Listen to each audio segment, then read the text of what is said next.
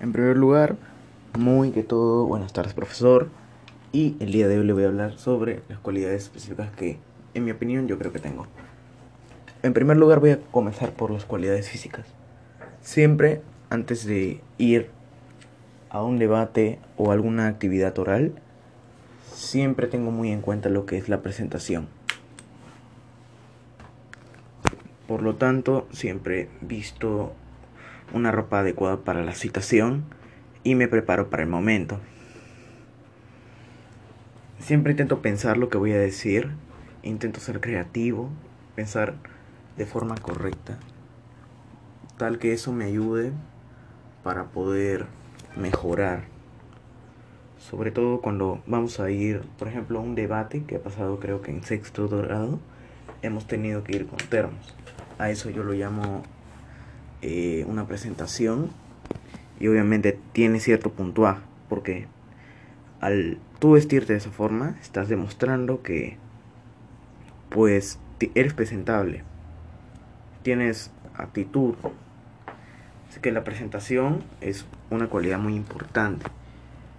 Dejando de lado la presentación y pensando más o menos en mi actitud mental entonces lo que podría poner me no tanto física no no soy una persona que se ejercite tampoco todos todos los días pero sí de vez en cuando. Sin embargo yo creo que lo que más me favorece en este caso es mi, mi intelecto mi capacidad eh, psíquica por decirlo así. En cuanto a cualidades intelectuales yo creo que la memoria no es uno de mis fuertes pero siempre soy bastante creativo, tengo una buena imaginación. Por, por, por ejemplo, si se me olvida algo, lo intento complementar. Así que no siempre estoy así alterado, por decirlo así.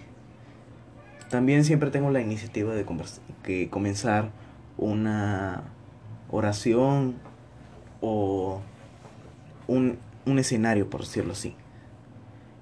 En cuanto a cualidades morales, por último, Creo que siempre soy puntual, siempre hago las cosas a su tiempo o con antelación.